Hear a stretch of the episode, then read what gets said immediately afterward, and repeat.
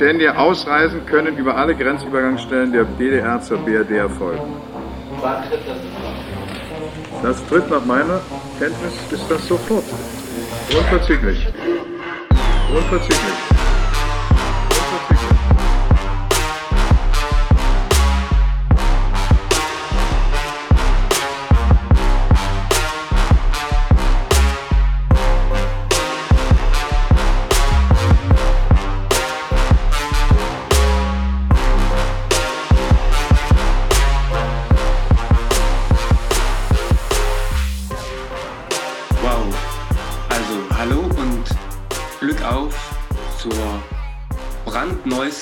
Staffel. Hier auf Hitwelle Ost, die größten Kontroversen der 80er, 90er. ähm, ja, es, wir haben es tatsächlich geschafft. Das Jahr ist noch frisch und wir sind zumindest noch haltbar bis hier Deckelrand. Und wir gehen, lieber Julian, großartig in eine, ich würde schon sagen, das ist die neueste Staffel, die wir je gemacht haben auf jeden Fall. Es bleibt. Wir, Kann ich nichts dagegen sagen. Ja. wir sind äh, diejenigen, die äh, aus den neuen Bundesländern berichten, top aktuell, manchmal ein paar Tage hinterher. Ähm, die Umstände bleiben dubios. Ähm, Als Internet nicht geht, deswegen. Wir sind immer ein bisschen hinterher. Es braucht immer, das Fax geht, dauert, bis es einheizt. Ja, also das ist wahrscheinlich auch der einzige Podcast, der über äh, Fax empfangbar ist.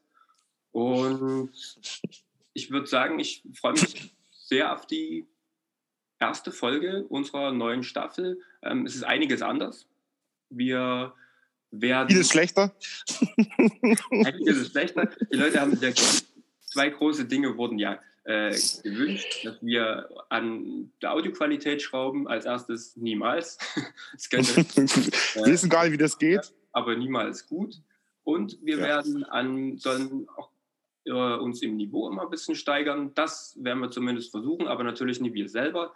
Äh, wir haben schon das Maximum rausgeholt, so in den ersten paar äh, Episoden. Jetzt haben wir den Vorteil, dass wir ab Staffel 2 wundervolle und viel kompetentere Gäste haben. Und ja, das ist richtig. Plan, der Plan, lieber Julian, ist ja, dass wir ähm, Leute besuchen und ja. diejenigen, die wir besuchen oder die uns besuchen, auch im Vorfeld vorbereiten. Das heißt? Genau. Ja. Und man sollte aber aufpassen und sollte sagen, man besucht, man besuchen sie nicht zu Hause und wir sind auch angemeldet. Das ist im Osten wichtig zu sagen. Fast immer sind wir angemeldet, ja. ja. ja. Und wenn wir es nur äh, ja, kurz vorher klingeln und Bescheid sagen, wir sind jetzt da, ja, genau. Ja. Das heißt, wir werden also unsere Besucher ein bisschen freundlicher gestalten als die, die äh, in der letzten Zeit bei Petra Köpping und äh, Michael Kretschmer passiert sind. Wir äh, kommen auf Anfrage und mit entsprechenden Inhalten und der großen Lust zu diskutieren. Das und mit einer Schneeschippe. ja. Das wir Kretschmer ein bisschen helfen. Die Sommertermine werden wir mit der Schneeschippe äh, gestalten. Und heute geht es auch schon los mit äh, dem, der ersten Möglichkeit, äh, auf Kompetenz zuzugreifen. Wir haben also immer ähm, vor ähm, jedem Termin nochmal einen Vorbereitungstermin und dann kann ich vielleicht auch schon an unseren ersten Gast heute das kurze Wort übergeben. Liebe Nadine, wir freuen uns sehr, dass du heute da bist. Ja, hallo. Äh, ich bin sehr gespannt auf das kleine Abenteuer mit euch heute hier und äh, freue mich, dass ich dabei sein darf. Wir freuen uns auch. Das ist schon mal gut. Äh, Nadine, vielleicht sagst du in zweiter Sätze zu dir, warum wir auf die gute Idee kamen, äh, dich äh, ähm, zu fragen, äh, uns zu helfen bei der Analyse der großen ostdeutschen Probleme. Also was qualifiziert sich im Vergleich zu uns? Also unsere Qualifikationen sind hinlänglich bekannt und kritisiert, aber ja, ich weiß auch nicht so richtig. Also mich hat das ja überrascht äh, und ich bin gespannt, ob ich die Erwartungserwartungen äh, quasi einlösen kann. Aber äh, äh, formal qualifiziert mich vielleicht meine äh, Position an der Hochschule. Ich weiß nicht. Also ich bin äh, Soziologin ähm, an der Hochschule Zittau-Görlitz und ähm, ich habe äh, viel geforscht äh, in den letzten Jahren zu politischer Radikalisierung ähm, und äh, mich mit ähm, äh, Rechtsextremismus beschäftigt. Ähm, und auch ein bisschen mit äh, islamistischer Radikalisierung und äh, so den ganzen Blumenstrauß im Grunde der, äh, der, der Forschung immer mal bespielt und ähm, ja, viel auch mit ähm, pädagogischen Projekten, die sich damit beschäftigen, wie man im Grunde auch ähm, ja, präventiv äh, arbeiten kann, äh, solche Prozesse verhindern kann und ähm, wie man mit Leuten auch noch äh, ins Gespräch kommen kann, die ähm, ja, politisch jenseits der Mitte sich verorten, so vielleicht. Und äh, mhm. äh, ich vermute, dass ihr darauf abstellt. Das ist äh, einer unserer Gründe und natürlich hat uns auch der Professorentitel gereizt. Äh, du bist ja sehr bescheiden, deswegen äh, wollen wir uns vielleicht noch ergänzen. Ähm, ich würde dich bitten, dass du dich nicht wunderst. Ich äh, sieze Herrn Kiesling, wir haben also privat kein gutes Verhältnis. Es ist ziemlich zerrüttet und deswegen äh, ist es ähm, nichts gegen, äh, gegen dich, sondern es ist einfach eine Formalie, die wir einhalten müssen, Herr Kiesling. Das wissen Sie ja. Aber ähm, das ist gegeneinander. Ganz normal. Aber ich möchte mich auch genau. bedanken, dass wir heute die Möglichkeit haben, diesen äh, radikalen Blumenstrauß äh, auf unseren virtuellen Tisch zu stellen, was den Podcast angeht. Und ähm, ja, vielleicht sei auch ein, dann schon auf die erste große Neuerung unseres Podcasts oder die zweite ja eigentlich neben den Gästen hingewiesen. Wir haben ja jetzt Kategorien. Ähm, das heißt, wir leiten vielleicht unmittelbar ein in unsere allgemeine Kategorisierung. Und das ist auch der Grund, warum unser Podcast heute schon wieder anders ist, als er sonst ist. Wir treffen uns nämlich heute virtuell. Und Julian, dein Privates, das mit der Sache nichts zu tun hat, aber trotzdem alles begründet, äh, kurz gefragt. Ja, ich setze mich äh, demonstrativ vors Krankenhaus heute, um den Podcast aufzunehmen, bin aber in Wirklichkeit tatsächlich im Krankenhaus mir geht's gut, äh, würde gerne auf Genesungswünsche und gute Besserung verzichten. Das höre ich hier jeden Tag. Ähm, ich werde es überleben und wir werden Donnerstag dann zusammen Richtung Berlin starten. Das wird also funktionieren. Ähm, das ist das Private, was ich berichten kann. Und was ich sagen kann, mir war nicht bewusst, dass es so viele verschiedene Sorten von Formwurst gibt. Das wusste ich nicht. Also das hat mich jetzt nochmal überrascht. Also es gibt wirklich alles, also von Aspik, in Aspik, mit Aspik, neben Aspik. Der Teller ist vielleicht auch aus Aspik, ich weiß es nicht, aber das ist schön und ähm, ich kann mir schon vorstellen, dass gewisse Einsparungsprozesse, die von verschiedenen Gruppen äh, in allen Teilen der Republik äh, in Krankenhäusern angesprochen werden, äh, dass die im, im Reality-Check, wenn wir so wollen, ähm, tatsächlich sich bewahrheiten. Ja, ich finde das, das ist mein privates selber vorher so ein bisschen aus wie in Aspik, deswegen äh, heute die, die Sondersendung zur äh, wissenschaftlichen Diskussion in Aspik und in Blockwurst. Genau. Liebe Nadine, hast du vielleicht äh, private Sachen, die mit der Sache nichts zu tun haben? Ja, ähm, also ich sitze nicht vorm Krankenhaus, aber auch ein bisschen in einer, äh, in einer äh, unentspannten Atmosphäre, weil ich hier in meiner Görlitzer äh, Professorinnenwohnung sitze, die man sich eben leisten kann, wenn man äh, diesen Status hat. Und die ist leider noch sehr spartanisch eingerichtet und ich bin heute vorhin erst rein und musste erstmal alle Heizungen aufdrehen, damit es hier äh, ein bisschen heimelig wird und habe hier auch eine Kuscheldecke neben mir, äh, damit genau wir uns es warm machen können gemeinsam im virtuellen Raum. Aber wir freuen uns ja schon mal, dass du nicht mit Kohle heizen musst. Das ist ja schon ein Vorteil. Da bist du ja schon weiter als einige andere. Das ist schon mal für uns gut, dass du was aufdrehen kannst einfach. Das, das ist schon mal gut. Herr Kiesling, wie ist es bei Ihnen? Ja, also das ist doch, ähm, wir nutzen das ja immer, um so ein bisschen die, die Fassade aufrechtzuerhalten, der nahbarste Podcast zu sein, den es zur Politik gibt. Ähm, und ich kann zumindest sagen, ja, ich habe ein Privatleben wieder. Das ist, das ist doch schon mal zum Beispiel was. Damit bin ich in mein Jahr gestartet, mit Privatleben. Das ist gut. Das ist gut. Äh, dann hätten wir das ja quasi geklärt. Ähm, nach meiner Kenntnis ähm, bin äh, nach Planung der neuen Kategorien äh, ich jetzt dran. Und wir widmen uns einer Kategorie, die wir ja auch schon virtuell eingeführt haben äh, in, unseren, in unserem ähm, Instagram-Feed. Und zwar der Kategorie der Depesche Ost oder der ostdeutschen Depesche. Und äh, haben uns gesagt, dass wir quasi am Anfang jedes Podcasts einen kleinen Pressespiegel machen. Ähm, da ich äh, nicht gut lesen kann, wie eigentlich alle im Prinzip wissen, auch sehr schlecht im Vorlesen bin, ähm, bediene ich mich meistens also äh, der Podcast, die ich äh, hören kann. Manchmal schaffe ich auch zwei, drei Zeilen mal am Stück zu lesen. Und mir ist tatsächlich äh, unter mein Sherlock Holmes Auge ähm, äh, gekommen, also mit der neuen Kategorie der Bart ermittelt, ähm, habe ich am Samstag also feststellen können, dass sich also in den ähm, Lokalblättern, das sind die, die meistens zum Fensterputzen benutzt werden, ähm, ähm, Anzeigen befinden äh, in einer horrenden Menge. Und diese Anzeigen sind äh, Jobgesuche und diese Jobgesuche sind äh, geschaltet worden von Pflegekräften, die ab 16.03. nach der Einführung der institutsbezogenen Impfpflicht einen neuen Job suchen. Und zwar einen Job, in der sie nicht geimpft sein müssen. Ähm, das ist deswegen ähm, so. Ich muss dazu sagen, für die äh, geneigte Hörerschaft, also wir, es wirkt ja immer recht äh, seicht, was wir hier so machen, aber du hast dich ja jetzt eigentlich zum Staatsfeind Nummer eins für kurze Zeit gemacht. Zumindest Teile ja, des Anti-Establishments äh, wollen dich jetzt äh, öffentlich deinen Kopf. Und ja. das gucke ich mir eigentlich persönlich ganz gerne an, wie, wie du jetzt mit Gadeln gejagt wirst, ist eigentlich äh, für mich so eine Art Blockwurst in Aspik ist in ihrem Geschmack, das kann ich mir vorstellen. Ich denke, ich muss aus dem Krankenhaus dann mit Begleitschutz ähm, entlassen werden. Sie kommen ja mich abholen.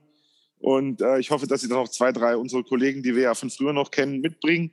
Ähm, oder ich warte auch darauf, bis die erste Pflegekraft sagt, dass sie mich nicht behandeln will, weil ich also quasi etwas, eine sehr dilettantische Aktion in meinen Augen aufgedeckt habe, in Teilen hier in Ostsachsen, ähm, diese ähm, Anzeigen sind scheinbar nach heutigem Kenntnisstand größtenteils echt, also wirklich von Pflegerinnen und Pflegern geschrieben, die also einen neuen Job suchen.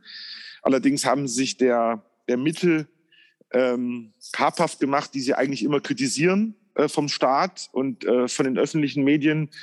Ähm, sie haben nämlich unter den jeweiligen ähm, äh, Jobgesuchen, Schrägstrich Inseraten, äh, falsche E-Mail-Adressen, falsche Telefonnummern geteilt, Fantasienummern geteilt, äh, was auch aufgefallen ist, dass viele der Inserate sehr ähnlich waren mit einem Wortschatz, der sich sehr krass geähnelt hat und äh, wo ich jetzt erstmal grundsätzlich daran zweifeln würde, dass eine ähm, Pflegekraft einen neuen Wirkungskreis sucht, sondern ich äh, denke, das ist jetzt äh, äh, nicht unbedingt, was eine Pflegekraft in ein Jobgesuch schreiben würde, sondern vielleicht etwas praxisbezogener sich dort also bewerben würde. Das hat große Wellen geschlagen und soll ein Ausdruck äh, des Protestes und des Hilferufes äh, der Pflegekräfte äh, hier sein. Die ähm, Aktion war tatsächlich äh, zum Teil bundesweit, aber hat sich auf, äh, auf Ostdeutschland konzentriert, vor allen Dingen in Sachsen.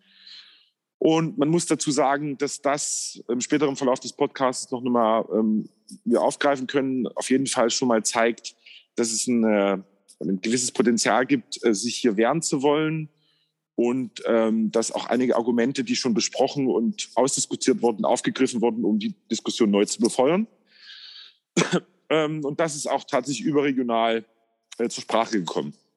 Und was wir schon ähm, häufiger angesprochen haben in unserer ostdeutschen Depesche, ist der Punkt, dass wir ähm, feststellen, dass also westdeutsche Medien relativ schnell dabei sind, äh, in, ich sage jetzt mal etwas kriegerisch in den Osten einzufallen und ähm, bestimmte Berichterstattungen an sich zu reißen und das Heft an sich zu reißen und bestimmte Berichterstattungen also relativ schnell und oberflächlich abzuwickeln. Das führt also zu großer Missstimmung in der Bevölkerung und führt auch dazu, dass diese Medien wie zum Beispiel die FAZ, die NZZ, der Spiegel, aber auch zum Beispiel die SZ, also die Süddeutsche Zeitung, ähm, kaum hier in Ostdeutschland konsumiert werden, äh, was weiter dazu führt, dass äh, wir sagen können, es gibt dort auch eine gewisse Desinformationsflut, äh, die uns auch nach Ostdeutschland erreicht. Also äh, die alternativen Medien haben hier größtenteils das Ruder übernommen und das, äh, wie gefährlich das ist, das werden wir dann natürlich noch im Gespräch mit Nadine auch aus soziologischer Sicht beleuchten. Und das ist erstmal soweit zum Pressespiegel. Und das ist tatsächlich sogar aktuell und nicht zwei Wochen alt. Das heißt also, ähm, wir bewegen uns in einer äh, neuen Phase, in der du jetzt auch unmittelbar involviert bist. Das äh, ist natürlich für unsere Hörerschaft noch spannender zu wissen, ähm, ob du dann überhaupt noch ähm, bereit bist zu berichten oder ob du ins Exil gehen musstest. Äh, willst du kurz sagen, in welches Exil du gehen würdest? Na, ich würde mich, es gibt im, im Skorzelitz ähm, eine, eine, schöne Absteige, die heißt Dom Tutski. Das ist äh, direkt über der Grenze rechts, ähm, ist das äh, ein, ein, sehr abgefucktes Hotel. Äh, vielleicht kann ich da einen Preis wieder runterhandeln, also ein bisschen wie Udo Lindenberg, einfach im Hotel wohnen für ein paar Monate. Ich glaube, die Nacht kostet 12 Euro oder 14 Euro. Vielleicht kann ich da noch ein bisschen was am Preis feilschen. Das ist der Plan. Also da, wo, da werden die Wutbürger, die mich suchen, nicht hinkommen, weil die gehen nur bis, zum, bis zur Tankstelle und tanken dort, kaufen Zigaretten und drehen wieder um. Die wissen gar nicht, wo der, wo der Domkulturi ist. Ja gut, jetzt Hoffe ich. ehrlich, du wirst doch die meiste Zeit vor der Tanke verbringen. äh, äh, ihr könnt euch ja in Gruppen aufteilen. Gut, äh, zum, zum Teil hat uns das ja schon zum richtigen Thema gebracht, nämlich dem, was wir eigentlich auch äh, heute analysieren wollen oder zumindest anschneiden wollen. Wir haben ja noch in dieser Woche unseren großen Termin mit äh, Gregor Gysi und ja. wollen auch mit ihm über die neuen Bundesländer sprechen und über die aktuelle Situation und haben eigentlich selber noch ja, sehr gestreute Vorstellungen von dem Ganzen. Und ja. deswegen freuen wir uns, liebe Nadine, dass du vielleicht noch mal ein bisschen mehr auch wissenschaftlichen Einblick in das bringen kannst, was wir vielleicht nur vermuten. Also ich habe zumindest auch mal ein bisschen was in Sachen Soziologie gelernt, aber bei weitem nicht, dass das nur ansatzweise für eine Professur reichen würde. Nie mal in dem Land, wo der Julian herkommt, würde das für eine Professur reichen. ähm, teuer zumindest ist in Bulgarien eine Professur sich zu erkaufen. Aber äh, Herr Kiesling, lassen Sie uns doch direkt zur ersten Frage kommen, die ich eigentlich an Nadine ganz stellen würde. Äh, Nadine, glaubst du, dass ähm, ein Politiker wie Gregor Gysi, der ähm, nun lange Jahre in Linken, bei der Linken aktiv war und dort auch eine führende Rolle gespielt hat, glaubst du, dass die Linke in, in Ostdeutschland in irgendeiner Art und Weise noch für die Menschen eine Partei ist, ähm, in der sie sich vertreten fühlen? Und äh, glaubst du, dass das ähm, Zukunft haben kann. Wir haben ja jetzt die Linke abstürzen sehen zu den Bundestagswahlen, sehen Sie aber trotzdem noch zum Beispiel in Thüringen, wo Sie den Ministerpräsidenten stellen, sehen jetzt also auch, dass Sie in Berlin wieder beteiligt sein werden, dass Sie jetzt in Mecklenburg-Vorpommern in eine Regierung mit eingetreten sind. Glaubst du, dass ähm, die Linke nochmal eine Chance hat, im Osten, so wie es in den 2000ern und in den 2010er Jahren waren, äh, wirklich äh, Fuß zu fassen? Was denkst du? Was denkst du darüber? Da muss ich tatsächlich eher spekulieren, glaube ich, mhm. weil ich bin ja keine, ich bin ja keine Politikwissenschaftlerin oder so. Ne? Ja. Ne? Also ich bin ja nicht in der in der Parteienpolitik, äh, ist nicht mein, meine Baustelle so sehr, aber ähm, ich glaube, wenn man sich anschaut, ähm, wie sich wie sich so das Wahlverhalten im Osten ähm, entwickelt hat und, und wie die Linke eben, wie, wie du gerade auch beschrieben hast, ne, an Stimmen verloren hat ähm, und äh, wer, welche Partei sozusagen an diese Stelle getreten ist, nämlich ähm, ziemlich deutlich kann man das, glaube ich, äh, sagen, dass da die, die AfD im Grunde einen ganz, ganz mhm. großen ähm, äh, Wählertopf abgeschöpft hat oder abschöpft im Moment, der vielleicht ähm, früher äh, eher das Klientel sozusagen vielleicht äh, der Linken war äh, und natürlich auch nochmal eine ganze Gruppe, das zeigen ja äh, Wahlforschungen auch äh, von, von Nichtwählern natürlich aktivieren konnte. Aber ich glaube, dass, ähm, dass das äh, schwierig werden wird für die Linke, äh, diese Stimmen quasi zurück äh, zu gewinnen, weil ähm, da eben jetzt momentan ein sehr prominenter Akteur einfach im Raum ist, der das schafft, auf eine Weise, die die Erfahrungen in Ostdeutschland äh, politisch zu bespielen und zu mobilisieren, ähm, wie es die Linke schon lange nicht mehr ähm, geschafft hat. So, ähm, also weil man da sehr an ähm, an Erfahrungen, Kränkungserfahrungen auch anknüpfen kann. Äh, und, und das auf eine sehr geschickte Weise passiert sozusagen ne, im Moment durch die AfD. Ähm, dass, äh, dass das, glaube ich, in der Praxis schwierig ist, äh, wenngleich äh, die Linke vielleicht schon auch ein Potenzial hätte, aber dafür müsste sie sich wahrscheinlich neu erfinden. Äh, ähm, äh, Herr Kiesling, wir haben ja ähm, auch im Vorfeld, auch zur Vorbereitung von dem Podcast, darüber gesprochen, dass es ja ähm, eine gewisse linke DNA in Ostdeutschland gibt, äh, Nadine hat es ja gerade auch so ein bisschen angesprochen. Ähm, ist es denn so, dass wir eigentlich sagen könnten, diese linke DNA war eher so eine Protestkultur-DNA? Die Frage eigentlich an euch beide. Ähm, und diese Protestkultur-DNA wurde jetzt ein bisschen von der AfD übernommen. Man fühlt sich gesellschaftlich eher von ihnen vertreten, weil die Forderungen, die sie haben, jetzt einfach von der AfD ernster genommen werden als bei den Linken. Obwohl man ja weiß, dass äh, in der Sozialpolitik und in den äh, Gesellschaftsgefügen eigentlich die, die AfD für die Leute, die sie wählen, in Wirklichkeit ja keine, ähm, keine Quantensprünge bringt. Also weder, weder im Hartz IV äh, im, im, im, im Hartz-IV-Satz oder in irgendwelchen sozialpolitischen Geschichten. Äh, sie hängen im alten, alten Rollenbild, in alter Tradition an. Also eigentlich ist ja das, was eigentlich sich die meisten Ostdeutschen eigentlich gar nicht zurück wollen, wünschen, weil eigentlich haben sie das ja äh, nie auch so in ihrer DDR gelebt. Also die Frage ist ja quasi, ist es quasi eine gesellschaftspolitische Idee des Protestes gewesen, dass die Linke lange Jahre in Ostdeutschland getragen hat? Und hat das jetzt die AfD übernommen? Das ist natürlich eine interessante Frage. Und die zweite natürlich Anschlussfrage dahingehend, ähm, gäbe es eine linke Bewegung jenseits, wie auch mal Sarah Wagenknecht und Co. gefordert hat, ähm, außerhalb der Partei, die eine Chance hat, in Ostdeutschland mehr Anklang zu finden? Also vielleicht, äh, Herr Kiesling, zwei, drei Worte zum Strukturwandel diesbezüglich und dann vielleicht Nadine nochmal zu den Fragen, die ich gerade gestellt habe. Mhm. Ja, also äh, genau, wir, wir, kommen ja jetzt mehr in Richtung in Nadines Baustelle, also inwieweit äh, Protestkultur und Radikalisierung eben genau hier in den neuen Bundesländern so äh, ja, viel Anklang findet. Ähm, meine Theorie dazu und äh, ich hoffe, dass ich dann äh, von dir, Nadine, entweder ein Ja oder ein Nein oder ein Vielleicht dazu bekomme. Ähm, von, wir hatten es ja schon in, den, in der ersten Staffel, dass ich sehr davon ausgehe, dass wir eine, eine moderne Klassenteilung unbedingt haben in, in ja, den unterschiedlichen Wohlstandsebenen oder so, wie man eben den Klassenkampf vielleicht äh, eine ganze Weile lang äh, unter Philosophen oder äh, ja, auch in der Politikwissenschaft aufgeteilt hat, sondern dass wir tatsächlich eher ein Establishment, Anti-Establishment äh, im 21. Jahrhundert sehen. Und das hängt zumindest in alten Bundesländern, neuen Bundesländern sehr am Blickwinkel. Also wie betrachte ich äh, Staatlichkeit und wie betrachte ich Obrigkeit?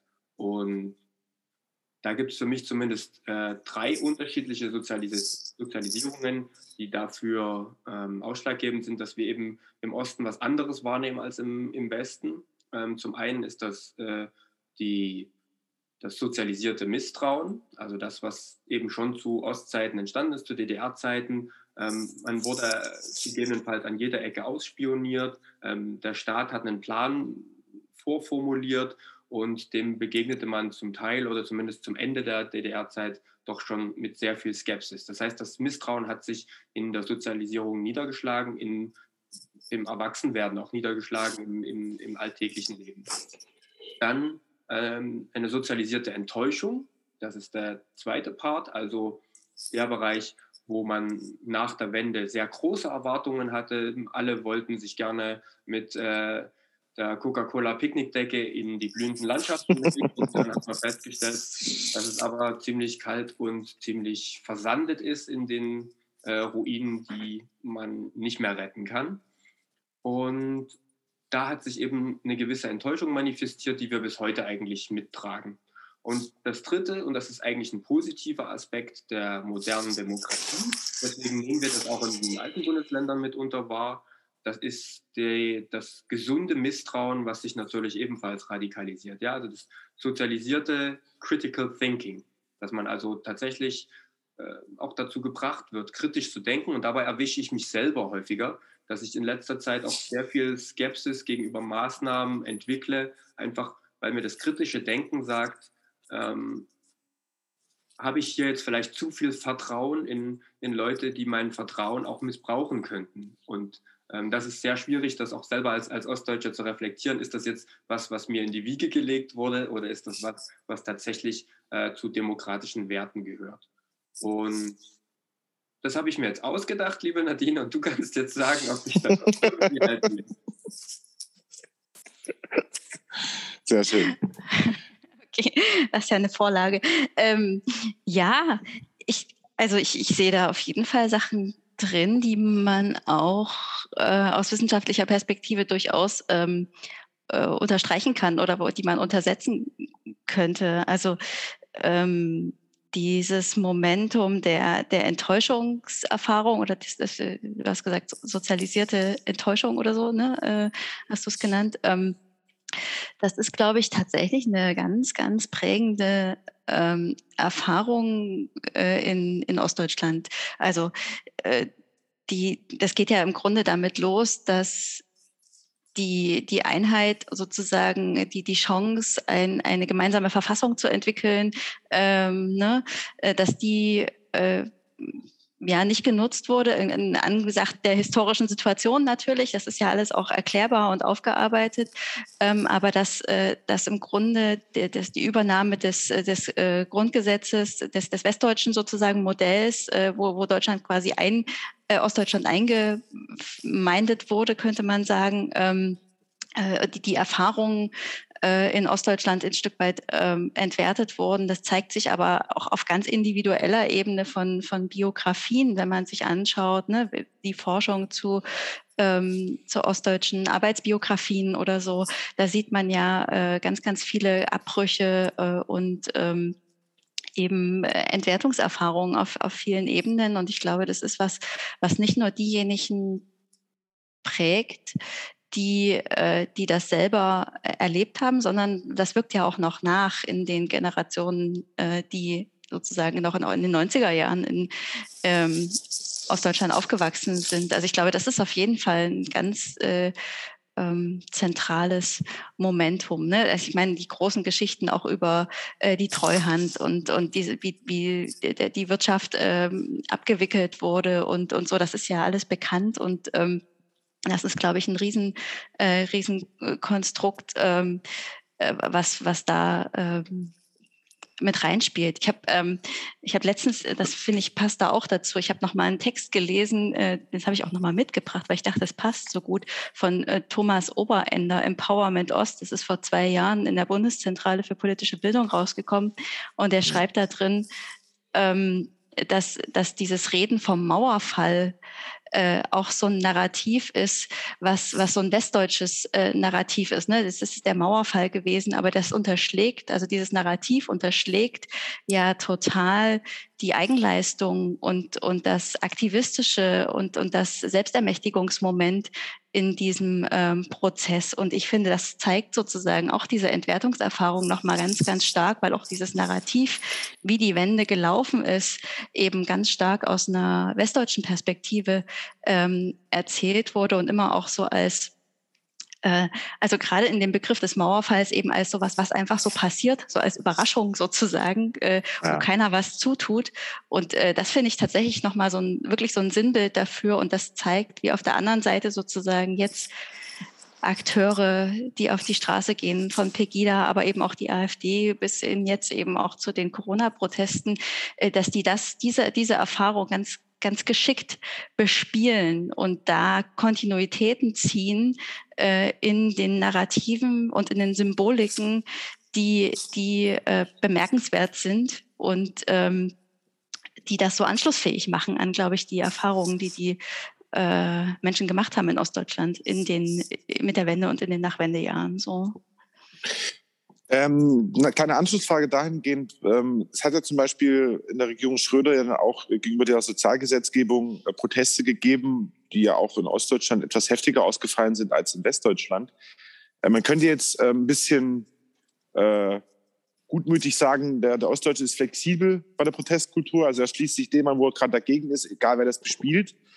Ähm, in den 90ern hat man also die, die Proteste und die Übergriffe und die, die jeweiligen feindlichen Handlungen gegenüber den den Gastarbeitern, die dann mehr oder weniger nicht mehr so richtig gewollt waren.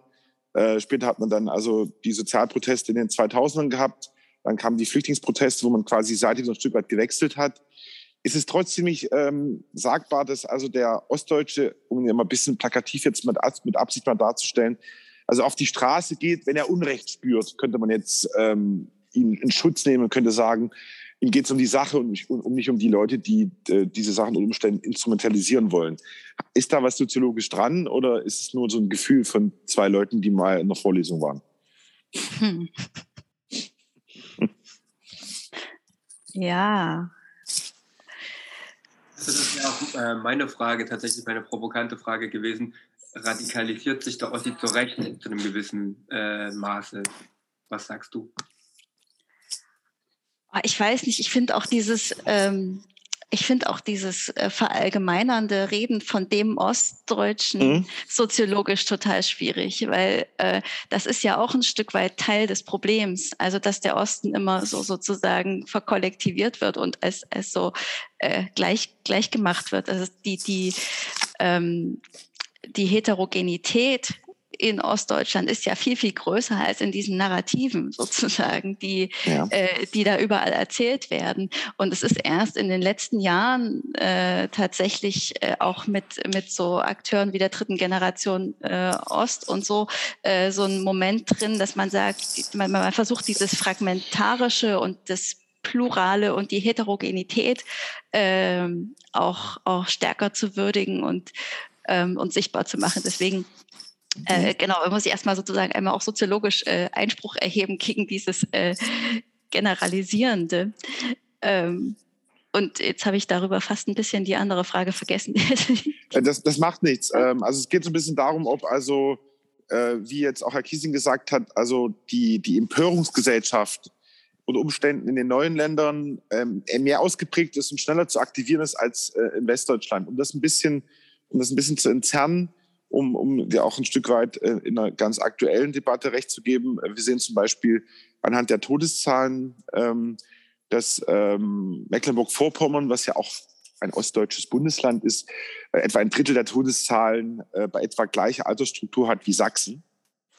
Ähm, wir sehen äh, Unterschiede in, ähm, in Brandenburg äh, zu Thüringen also das ist völlig klar. Und wir hatten ja auch mal im Podcast Lukas Rietschel, der gesagt hat, also ihm geht das auch auf den Zeiger. Ja? Äh, nichtsdestotrotz bespielt er ein Stück weit auch ein Stück weit dieses, dieses Kollektive, also dieses Narrative, äh, um auch ein gewisses Gefühl dafür zu entwickeln, um was es da eigentlich geht. Ähm, ist es eigentlich so, um quasi das zu entzerren und die Frage nochmal konkret zu stellen, äh, äh, ist, den, ist der Gesellschaft in, in, in Westdeutschland hinlänglich bekannt, sage ich mal, äh, wie wirklich der Thüringer, der Brandenburger, der Mecklenburg-Vorpommer und der Sachse individuell tickt oder sind es eher die, äh, die Westdeutschen, die auch diese Zuschreibung auch gerne machen und wir quasi ein Stück weit auch unkritisch übernehmen, auch als Selbstbild des Ostdeutschen und sagen dann wir der Ossi. Ne? Also spielt das eine Rolle, dass wir da mhm. ein Stück weit auch uns leiten lassen. Was denkst also, du dazu? Also ich würde ich würd auf jeden Fall äh, schon die Erfahrung teilen, dass ähm, wenn man, dass es sozusagen äh, deutlich mehr Ostdeutsche gibt, die sich mit den Gegebenheiten sozusagen in Westdeutschland beschäftigen und auseinandergesetzt haben und, und die Situation sozusagen äh, kennen, als es umgekehrt sozusagen Westdeutsche gibt, die sich äh, die sich in den Erfurter oder in den Zittauer oder weiß ich nicht einfühlen ja. können. Ähm, das, ähm, und gleichzeitig prägen aber in der eben, das habt ihr ja auch schon rausgearbeitet, äh, durch die durch die mediale Präsenz. Also westdeutsche Medien sind einfach äh, äh, ja viel viel stärker in diesem ganzen Diskurs sozusagen über über auch Ostdeutschland äh, präsent. Die prägen natürlich die die Sicht auf Ostdeutschland äh, enorm und die die Stimmen, die ostdeutschen Stimmen sind einfach ähm, lange Zeit sehr mehr im Grunde nicht vorhanden gewesen oder nur vereinzelt vorhanden gewesen und wären erst in den letzten Jahren lauter, würde ich sagen. Äh, Herr Kiesling, Sie sind ja jetzt, äh, weil Sie gesagt haben, Sie haben ein Privatleben, Sie sind ja jetzt äh, häufig auch in bayerischen Gefilden unterwegs, äh, um sich ähm, aus dem Erzgebirgischen abzusetzen. Ähm, können Sie sich vorstellen, einen Bayern als, als Westdeutscher zu bezeichnen? Äh, in, in, diesem, in diesem Flow quasi dessen, was wir gerade besprochen haben. Was würden Sie denken, wie wäre die Reaktion? Für Bayern fallen mir im Allgemeinen viele Bezeichnungen ein.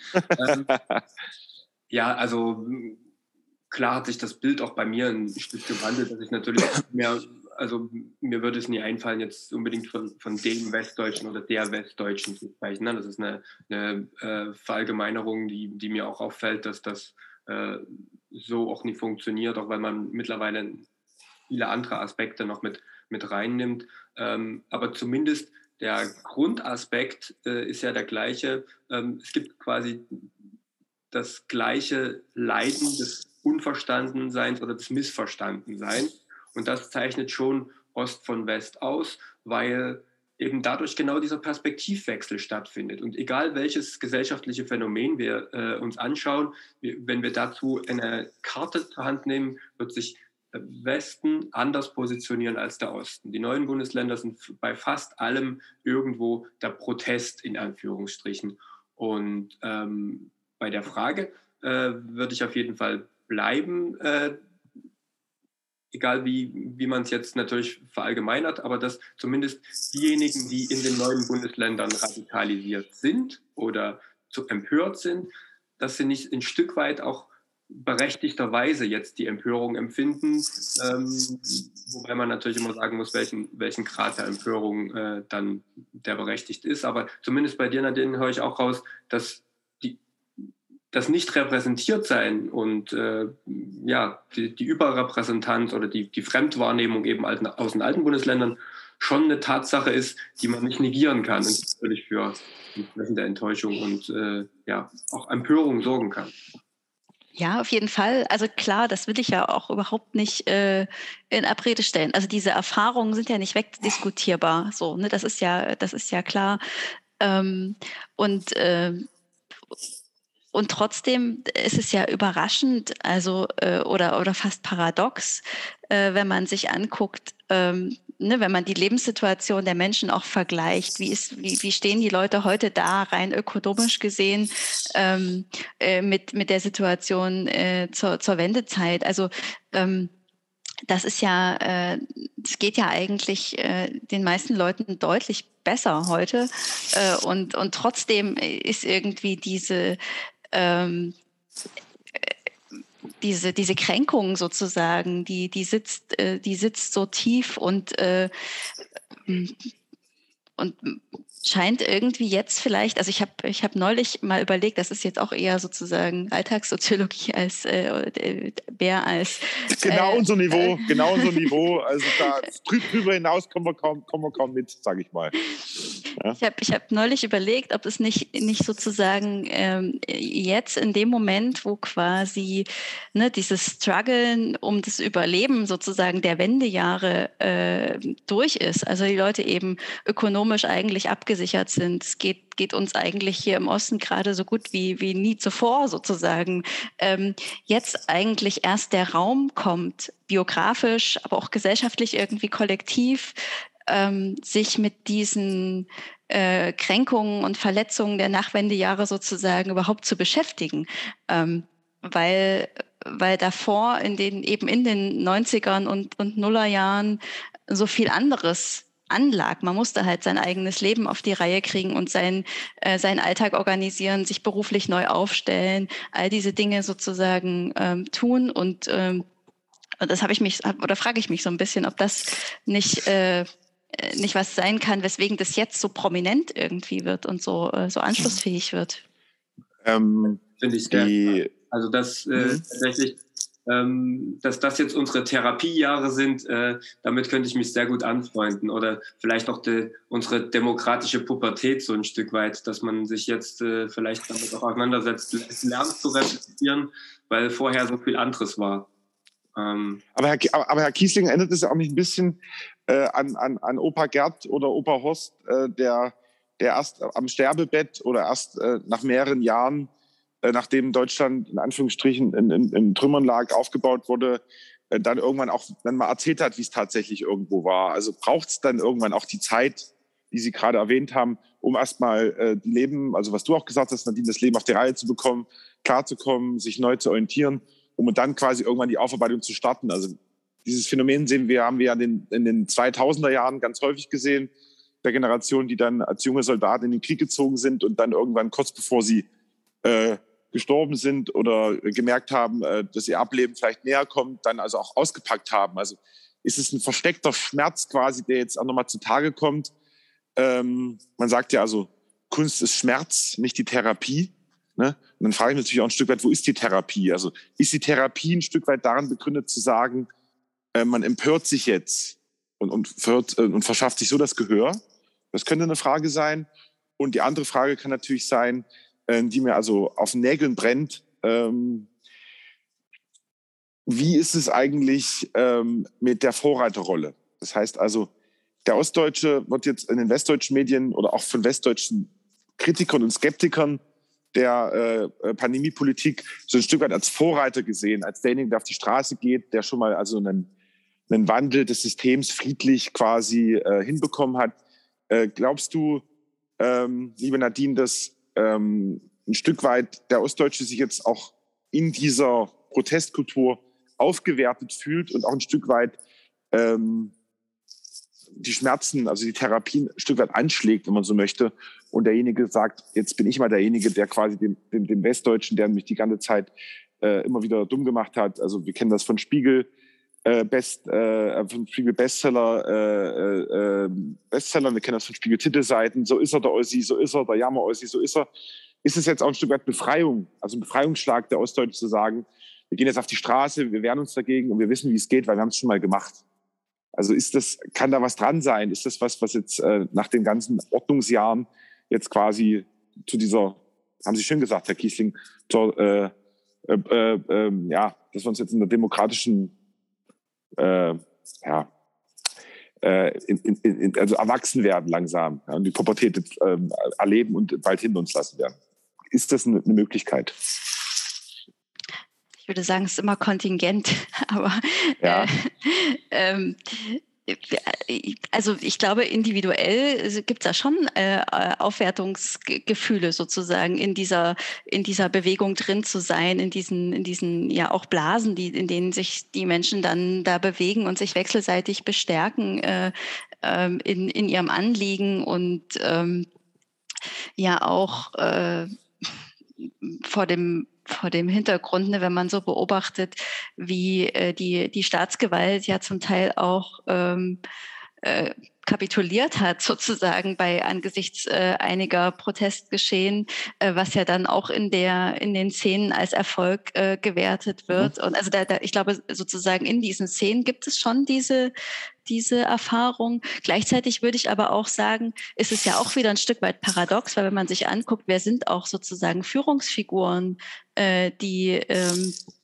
äh, die da, die da wirken. Also äh, nehmen wir mal auch die AfD, ne? da sind ja durchaus auch, auch wieder westdeutsche Akteure, die, die da prominente Positionen einnehmen. Und also insofern äh, würde ich hinter diese Selbstermächtigungsfrage dann doch auch nochmal äh, auf der Ebene ein Fragezeichen äh, setzen, weil ähm, gerade äh, gerade sozusagen, was das angeht, da auch auch wieder Akteure aus dem Westen sozusagen Führungspositionen eben einnehmen oder auch wenn man sich den, die rechtsextremen Szenen anguckt, äh, für, die werben ja regelrecht dafür quasi zur, zur Landnahme in, in ja. ostdeutschen ländlichen Regionen. Also ähm, das ist dann doch auch ein bisschen eine fragwürdige Vorreiterrolle vielleicht. Zusammenrücken zum Beispiel, Stichwort. Ne? Das ist ja eine der Bewegungen, die, die gegründet wurden, um also in Chemnitz zum Beispiel da fast schon ganze Straßenzüge zu besetzen. Wäre es aber nicht gerade jetzt die Linke quasi, die also mehr Lohn fordert, nochmal die Angleichung der Renten, äh, die, die äh, einen besseren Umgang nochmal führt, eine bessere Aufarbeitung fordert nochmal, äh, die Geschichten gehört werden sollen. Ein sehr gutes Buch von Petra Köpping, integriert erstmal uns, was sie vor zwei oder drei Jahren äh, äh, veröffentlicht hat, was bei mir auf dem Schrank liegt und laminiert ist, weil ich ja, wie gesagt, schlecht lesen kann. Aber ist es nicht genau das? Also wäre jetzt nicht quasi eigentlich die Geburts- oder die Reinkarnation der Linken eigentlich zu feiern und zu sagen, wir nehmen uns dieser Probleme an, auch sozialer Natur und gehen jetzt nochmal vorwärts. Warum sind sie Gesellschaft, gesellschaftlich quasi jetzt so, ja, fast schon in der Bedeutungslosigkeit verschwunden? Man kann ja sagen, ohne das Direktmandat von Gregor Gysi oder von, vom, vom Leipziger Kollegen wären sie ja gar nicht mehr in den Bundestag gekommen. Also woran könnte es liegen, dass jetzt also mehr auf den Zug der AfD aufgesprungen wird, obwohl das ja wenig die Probleme ähm, wenn man will, eigentlich beschreibt und auch nicht anpacken will. Die Linke wollen es, aber bekommen kein Gehör. Ist da so eine gewisse Müdigkeit der, der Linken zu spüren? Ähm, fantastische Überleitung für unsere zweite Folge aus dieser äh, Staffel. Dann mit demjenigen, der es am vielleicht besten oder vielleicht am schlechtesten beurteilen kann. Äh, äh, dem Hauptvertreter äh, Gregor Gysi. Meine Aufgabe ist es hier, wie immer, auch ein bisschen äh, auf die Zeit zu schauen, damit äh, zumindest 50 Prozent der Hörerschaft noch wach ist und ähm, natürlich das Ganze mit einem positiven Ausblick immer beenden. Das fällt dir immer besonders schwer, Julian. Du willst immer die Welt brennen sehen, aber wir müssen auch mal ein bisschen die Leute motivieren, äh, aus ihrer Empörung mehr zu machen. Und deswegen mhm. ähm, möchte ich heute sagen, diese erste Folge dieser neuen Staffel hat großartig ähm, auf mich gewirkt. Ich konnte heute aufgrund von Zoom alles aus dem Weltall machen. Das ist das erste großartige, was schon gestartet hat, bevor es überhaupt richtig losging. Und dann wurde mir von einer Professorin gesagt, dass manche Sachen, die ich gesagt habe, wissenschaftlich durchaus sein könnten, dass es wahrscheinlich das wissenschaftlich je an Niveau erreicht. Und ähm, ich bin zuversichtlich, dass wir aus dieser Pubertät langsam auch äh, erwachsene Wege der Empörung und des äh, konstruktiven Miteinanders wiederfinden. Ich glaube schon, und das ist ja auch schon mal untermauert worden, dass der Leidensdruck langsam so groß ist, dass man sich mit einer Therapie äh, im politischen und im gesellschaftlichen Sinne durchaus abfinden müsste. Aber jetzt ist man vielleicht noch in der Phase, ähm, wo man auch durch muss. Ähm, Herr Kiesing, ich würde dann äh, Ihnen nochmal die Begriffe, die, die Nadine Jukschak gesagt hat, nochmal dann übersetzen später. Also es waren ja viele Fachbegriffe dabei, kann Sie ja noch nie was von gehört haben. Also Kontingenz und so. Äh, wir sollten vielleicht für die zweite Staffel ein Fachwörterbuch anlegen, weil wir haben das ja alles noch gar nicht so richtig ne? durchblickt. Habe ich alles mir äh, mitgeschrieben für meinen. Mitgeschrieben? Ja, ja. Hm, gut. Alles mitschreiben gut. natürlich. Äh, ich denke mal, einen riesengroßen herzlichen Dank an, an dich, liebe Nadine. Und ähm, wie sich es quasi für zwei Pseudo-Gentlemans gehört, würden wir dir gerne das letzte Wort überlassen und äh, vielleicht zum, schaffst du es noch einen kleinen Bogen äh, zu spannen, um die Folge abzurunden. Vielen Dank. Äh, es hat mir großen Spaß gemacht mit euch beiden. Schön. Wir könnten wahrscheinlich noch eine Stunde weiterreden, aber das würde die Hörer ermüden. Und ich nehme, äh, ich finde diesen Begriff der, der demokratischen Pubertät äh, hervorragend. Ich finde den sehr schön. Der passt auch mit dem Begriff der Kontingenz zusammen, weil es ist einiges angelegt, aber es ist, ist sozusagen ergebnisoffen und es liegt in gewisser Weise an uns allen, welchen Weg äh, wir aus der Pubertät hinausfinden.